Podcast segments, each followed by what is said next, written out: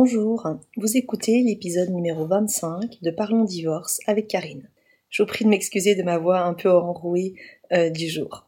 Alors aujourd'hui, nous allons apporter un thème qui ne sera pas juridique, mais qui me semble complètement essentiel et qui va être peut-être même une base de beaucoup d'éléments dans les séparations.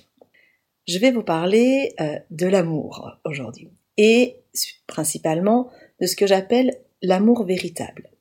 Et on va se poser la question aujourd'hui, mais c'est quoi exactement l'amour véritable? C'est quoi aimer l'autre? J'ai découvert cette notion avec les livres de Lise Bourbeau, un auteur que j'apprécie beaucoup et dont je vous conseille la lecture. Elle a écrit de nombreux livres, autant sur les blessures, sur euh, et notamment sur euh, également sur voilà sur l'amour véritable. Et je trouve ces livres particulièrement intéressants. Lorsqu'on fait du droit de la famille, cette notion d'amour, elle est partout. Il y a l'amour par rapport aux enfants, il y a l'amour vis-à-vis de son conjoint, il y a ce moment terrible où on est quitté, on se dit mais il n'y a plus d'amour, est-ce qu'il m'aime encore? Et moi, mais est-ce que je l'aime encore? Donc euh, cette notion, je, l'ai tous les jours dans mon bureau. Et de plus en plus, je me rends compte que on s'est peut-être un petit peu trompé sur ce qu'était véritablement l'amour. Mais euh, il faut pas s'en vouloir, c'est normal, ça vient aussi de notre éducation, de la façon dont on a été élevé. Mais comme ce sujet revient toujours dans les discussions, comme je vous le dis, lorsque l'on quitte quelqu'un, est-ce que je l'aime encore, est-ce que je l'aime plus Lorsqu'on est quitté, c'est une des notions les plus douloureuses. Donc euh, souvent, je vais aborder cette question de l'amour, et puis aussi donner peut-être un autre éclairage à ce qu'est véritablement l'amour j'ai l'impression qu'on se trompe un petit peu sur cette notion. Et je deviens de plus en plus certaine que si on connaît véritablement cette approche, cette vision de l'amour, ben, peut-être qu'il y aurait déjà moins de divorces. Et puis, si jamais vraiment il y a une séparation, elle pourrait se passer dans un tout autre contexte, si on était respectueux de, de ce qu'est véritablement la notion d'amour. Alors on s'attaque à cet amour véritable car je suis convaincue aussi qu'il n'y a qu'avec cet amour qu'on peut faire grandir euh, les couples. Et vous le savez, hein, c'est un petit peu notre mot d'ordre au, cabinet. Effectivement, on s'occupe des, divorces, mais on s'occupe aussi des couples. Et nous, souvent, notre plus grand bonheur, c'est de les voir évoluer et les voir évoluer positivement. Et si vraiment on connaît cette notion d'amour véritable, je suis véritablement convaincue qu'on peut faire grandir les couples, grandir les relations, même avec nos enfants également. Avant de le définir, on va commencer autrement. Je vais vous dire ce que ce n'est pas. Parce que on a des croyances, comme j'appelle ça, des croyances qu'on pense aimer parce qu'on agit de telle ou telle façon.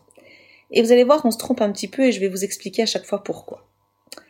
Alors, la première chose euh, que l'amour véritable n'est pas, ce n'est pas du dévouement.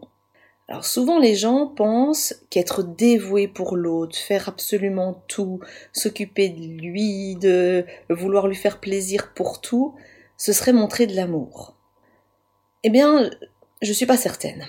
Parce que euh, avoir un geste qui est fait par dévouement, c'est-à-dire qui est motivé soit par le devoir, parce qu'il faut faire les choses, soit motivé par la culpabilité en disant mais oh, si je prépare pas euh, tel repas pour eux, ils vont être peut-être tristes, ou motivé par la peur, la peur de perdre peut-être la personne.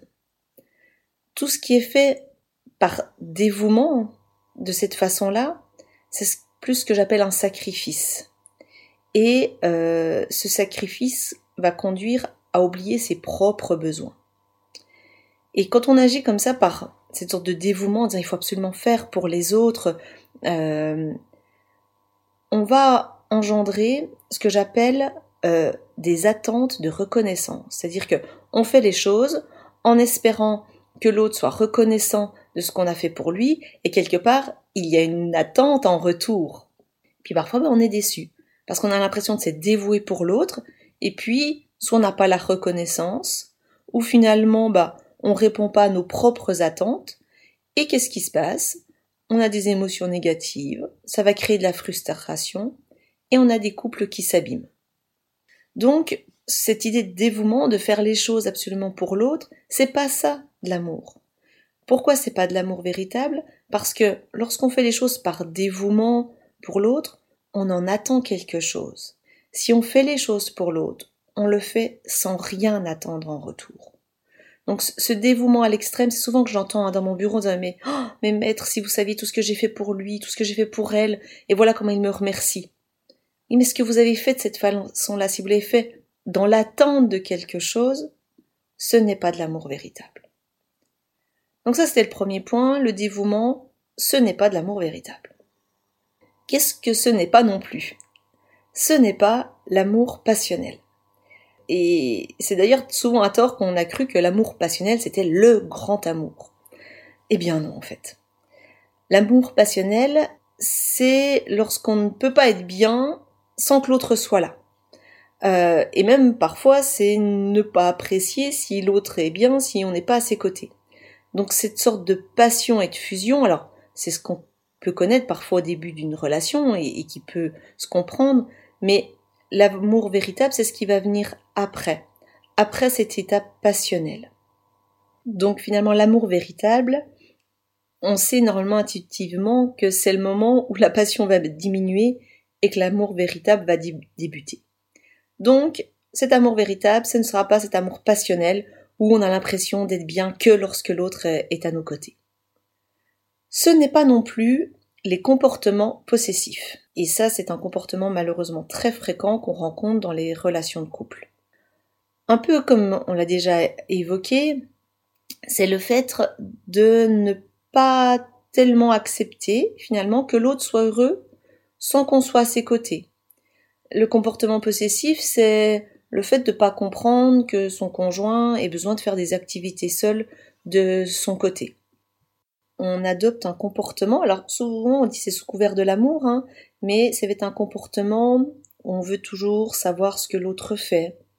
On veut savoir ce qu'il pense, on veut savoir où il est. Bref, on, vient, on veut tout savoir. Et on en arrive à, à utiliser des comportements qui sont pas toujours très sains. On en vient parfois être parfois un peu menaçant, soit se plaindre, bouder parce que ça va pas. On, ça peut aller plus loin, d'espionner fouiller dans le téléphone portable pour avoir des informations. Et ça, c'est ce que j'appelle des relations de contrôle. Ce n'est pas de l'amour. Cet état de possession ne veut pas dire qu'on aime l'autre. Et là, on rentre vraiment dans une relation qui ne devient pas saine. Parce que on attend de l'autre que par son comportement, il nous rende heureux.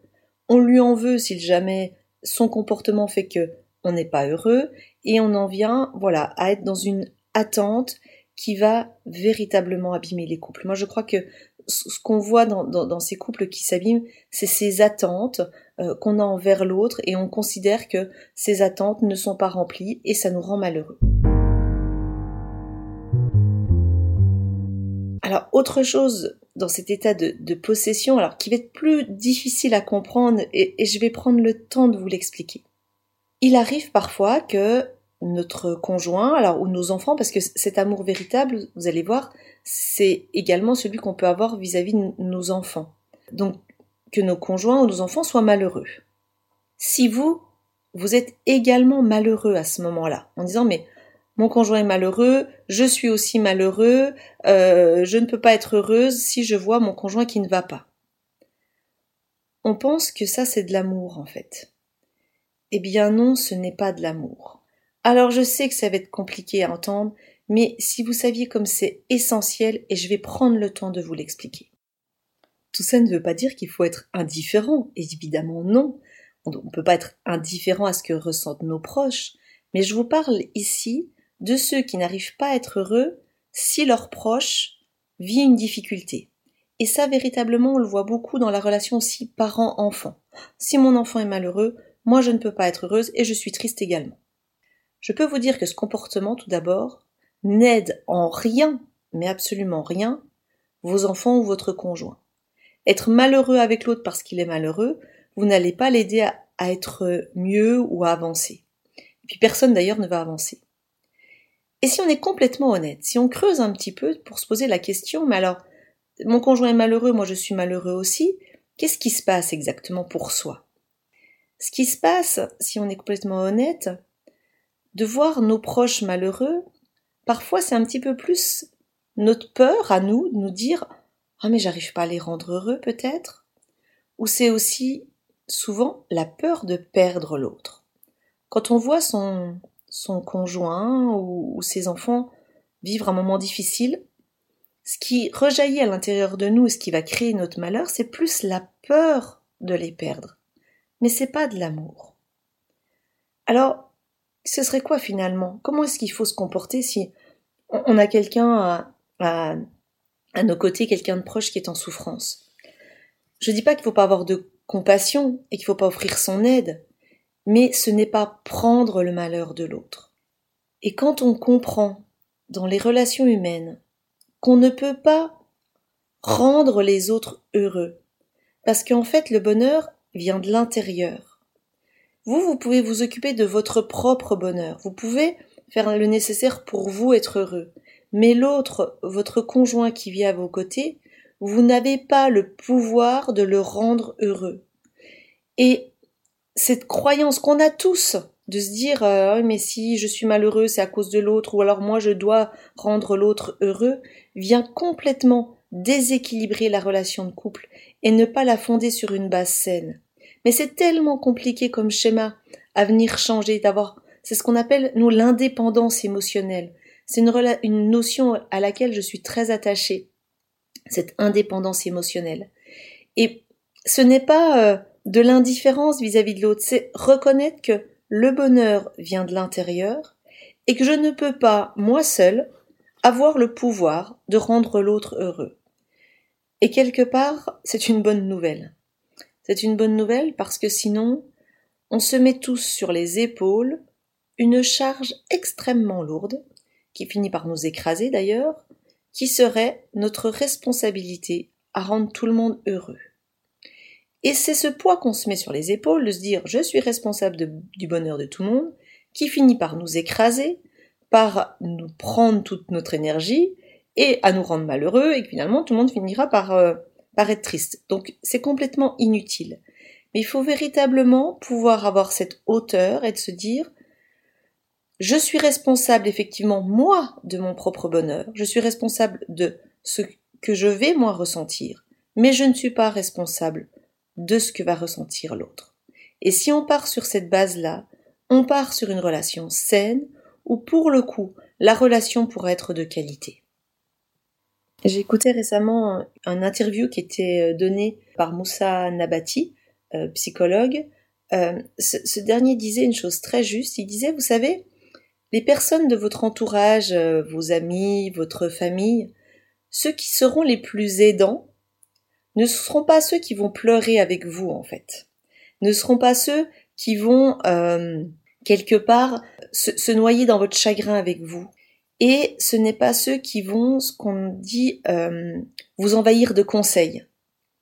Mais les vraies personnes aidantes autour de vous, ce sont ceux qui vont juste vous écouter, sans jugement, et ceux qui vont vraiment s'intéresser pour de vrai à ce que vous ressentez.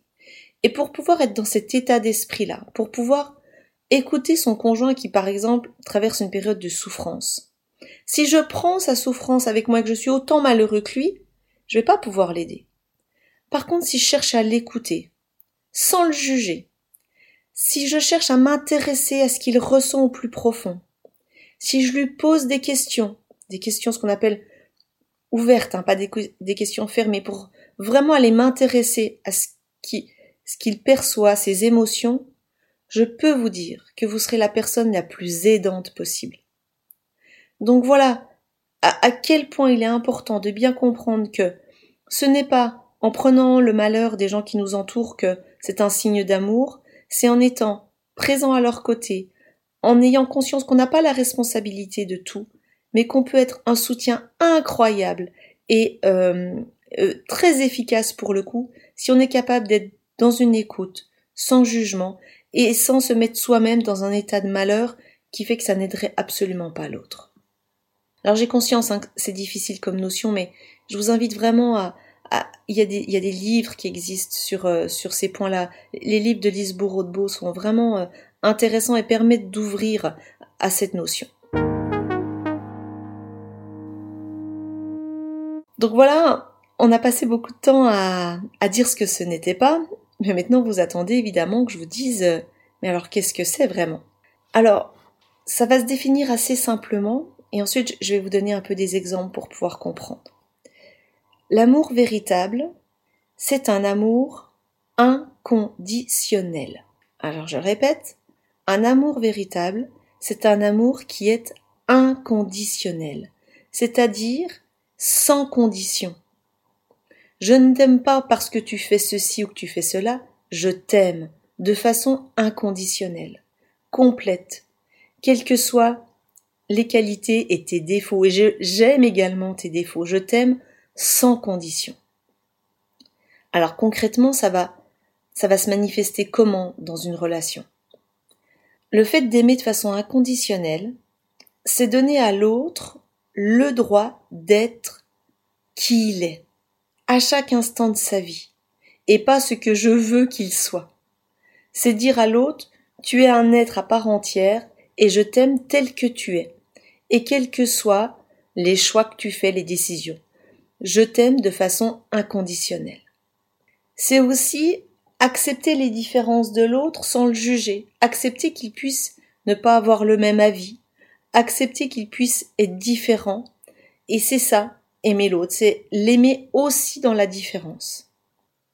C'est également aider l'autre, c'est l'accompagner, mais sans rien attendre en retour. Alors ça, c'est souvent, on a du mal à ça, mais c'est vraiment un des points, un point central. Quand on aime l'autre, quand on va lui rendre service, faire quelque chose, si on en attend un retour, c'est pas de l'amour. Et là, on rentre dans une relation qui va être déséquilibrée. Donc si j'aide compagnon, si j'aide mes enfants, je le fais sans rien attendre. Je le fais parce que je les aime, vraiment. Et je peux vous dire que ces aides, ces, ces accompagnements, quand ils sont faits de cette façon-là, déjà on y prend du plaisir. Quand on n'attend vraiment rien en retour, on le fait parce qu'on a envie de le faire, parce que on trouve soi-même du plaisir dans ce qu'on va faire. Euh, ça décuple véritablement euh, le bien-être pour tout le monde. Donc vraiment faire les choses sans rien attendre en retour. C'est aussi, alors parfois c'est plus difficile ça, mais c'est laisser décider les gens par eux-mêmes, même si on n'est pas convaincu de leur position, même si on pense qu'ils prennent pas forcément une bonne décision. Et, là, je vais vous donner, on le voit tous souvent avec nos enfants. Ils font des choix des moments de leur vie, et puis par moments on se dit mais pourquoi il fait ce choix-là? Mais qu'est-ce qu'il va faire en faisant ça? Mais mais il fait n'importe quoi. Si on laisse pas nos enfants ou nos conjoints faire ces choix-là, malheureusement on les empêche de vivre et on ne les aime pas. Les aimer, c'est être à leur côté, même quand ils se trompent. Parce que euh, il faut se rappeler que chaque personne, nos enfants, nous, nos, tout le monde, a besoin de vivre des expériences différentes, selon les plans de vie. On doit se tromper, on, doit vivre des choses. Si, quelque part notre conjoint et autre nous empêche tout pour nous éviter soi-disant d'être parfois malheureux, c'est pas de l'amour en fait. Empêcher nos enfants d'être malheureux, ce n'est pas les aimer en fait. Parce que la vie est faite d'événements positifs et négatifs, et il faut les vivre ces événements négatifs. Et ce qui va être riche, c'est lorsque vous avez à vos côtés des personnes bienveillantes qui vous accompagnent dans ces moments difficiles sans vous dire bah, je l'avais bien dit, tu vois bien qu'il fallait pas le faire. Euh, ça aide en rien, ça ne fait pas avancer. On a tous besoin de vivre des expériences. On a besoin de se tromper. Euh, de plus en plus, je le dis, on apprend par l'erreur. On apprend en euh, essayant quelque chose et en se trompant. Et il faut aussi accepter que les gens qu'on aime autour de nous vivent ces expériences. Et, je crois que vis-à-vis de nos enfants, il faut aussi pouvoir accepter qu'ils se trompent, mais qu'on est là à leur côté, sans les juger, le moment où c'est difficile. Et là, on est dans l'amour véritable. Là, on aime vraiment euh, les gens qui nous entourent. Notre conjoint veut se lancer dans un projet professionnel qui nous semble compliqué, on est à ses côtés, sans juger. Et ne pas dire mais moi je savais qu'il fallait pas le faire ou ça sert à rien. Et en plus qu'est-ce qu'on en sait? Ça peut marcher, euh, il peut s'épanouir dans ce, ce projet-là. Donc complètement inutile d'avoir cette, euh, cette approche-là. C'est aussi l'amour véritable, ça sera aussi, alors là pareil, ça devient difficile, mais c'est être capable de me sentir aimé, même si l'autre m'oppose un refus. euh, c'est dire que l'autre est libre, il est libre de ses choix, il est libre aussi de me dire non. Et ça ne veut pas dire qu'il ne m'aime pas. Euh, on peut l'avoir parfois dans les relations amoureuses, les relations sexuelles, si l'autre à ce moment-là, ce soir-là, n'est pas d'accord, si on le prend contre soi, comme un, un rejet, si on ne se sent pas aimé, ça veut dire qu'on n'est pas dans l'amour véritable. L'amour véritable, c'est accepter que l'autre, à ce moment-là, n'ait pas envie, euh, soit fatigué, soit dans autre chose, soit un peu triste et n'ait pas la tête à ça. C'est ça l'amour véritable, et ne pas prendre les choses contre soi. Souvent, et je ne sais pas d'où ça vient, mais on prend toujours les choses contre nous. Et toujours se dire, mais euh, le nom qui m'est opposé, il n'est pas contre moi, il est peut-être simplement pour lui, parce que lui en a besoin à ce moment-là. Les relations de couple fonctionneraient beaucoup mieux si on pouvait être dans cet état d'amour véritable. Ce qui se passe dans un couple, euh, on est souvent ce qu'on j'appelle dans une attente. Une attente que l'autre euh, soit, bah, alors on va parler des tâches ménagères tout bêtement, et fait les choses parce que c'est comme ça et ça doit être, ça doit être fait. Ces attentes-là, elles ne sont pas légitimes. Il faut bien vous dire que qu'une attente, elle est légitime uniquement lorsqu'elle résulte d'une entente claire entre deux personnes. C'est-à-dire que moi, je conseille hein, de, de, faire quelque part une petite organisation familiale en disant voilà, quelles sont les tâches de chacun? Est-ce qu'on est tous d'accord avec ça? Et là, ça peut devenir une attente. Mais si c'est moi, je considère que c'est comme ça, l'homme doit faire telle chose, la femme doit faire telle chose, ce sont des attentes, et là, elles ne sont pas légitimes. Et l'autre n'a pas à y répondre. L'amour véritable, c'est également savoir observer les autres plutôt que les juger et les critiquer. On a vraiment un fonctionnement souvent, dès que les autres fonctionnent pas comme nous, d'être dans le jugement, dans la critique. Si vous saviez comment on s'enrichit tellement plus lorsqu'on observe les autres, qu'on essaie de comprendre ce qui se passe pour eux. Et après, on peut être un soutien. Mais le jugement et la critique, ça mène rarement à quelque chose. Donc voilà, on a essayé de définir un petit peu ce qu'était l'amour véritable. Retenez bien que on peut pas rendre les autres heureux, mais par contre, euh, s'occuper de son bonheur, c'est véritablement capital. Et justement, dans cette notion d'amour véritable, il faut aussi être capable de porter cet amour véritable aussi à soi-même. Ça, je sais que c'est plus compliqué, mais pareil, ça va être un essentiel pour que votre conjoint soit, soit heureux, c'est être capable de vraiment vous occuper de votre propre bonheur à vous d'être capable d'écouter vos besoins, d'être capable de pouvoir aussi satisfaire vos besoins quand euh, vous avez envie de quelque chose. C'est être capable de s'accepter tel que vous êtes, avec vos qualités, vos défauts, et même les jours où on n'a pas agi forcément de la bonne façon, c'est quand même s'aimer, se dire ok, là c'était pas top, mais je sais que je peux faire mieux demain. Cet amour inconditionnel, vous le devez aux autres, mais j'aurais dû peut-être commencer par là, vous, le devez déjà à vous en premier. Et je vous fais la promesse que plus vous vous occuperez aussi de votre bien-être à vous, de votre bonheur à vous, vous allez irradier sur les autres. Souvent on me dit mais s'occuper de soi, euh, ta théorie finalement c'est de l'égoïsme. Alors je suis pas d'accord avec ça. Euh, l'égoïsme c'est autre chose. L'égoïsme c'est faire passer ses propres besoins avant ceux des autres, puis c'est surtout demander aux autres de venir satisfaire mes propres besoins.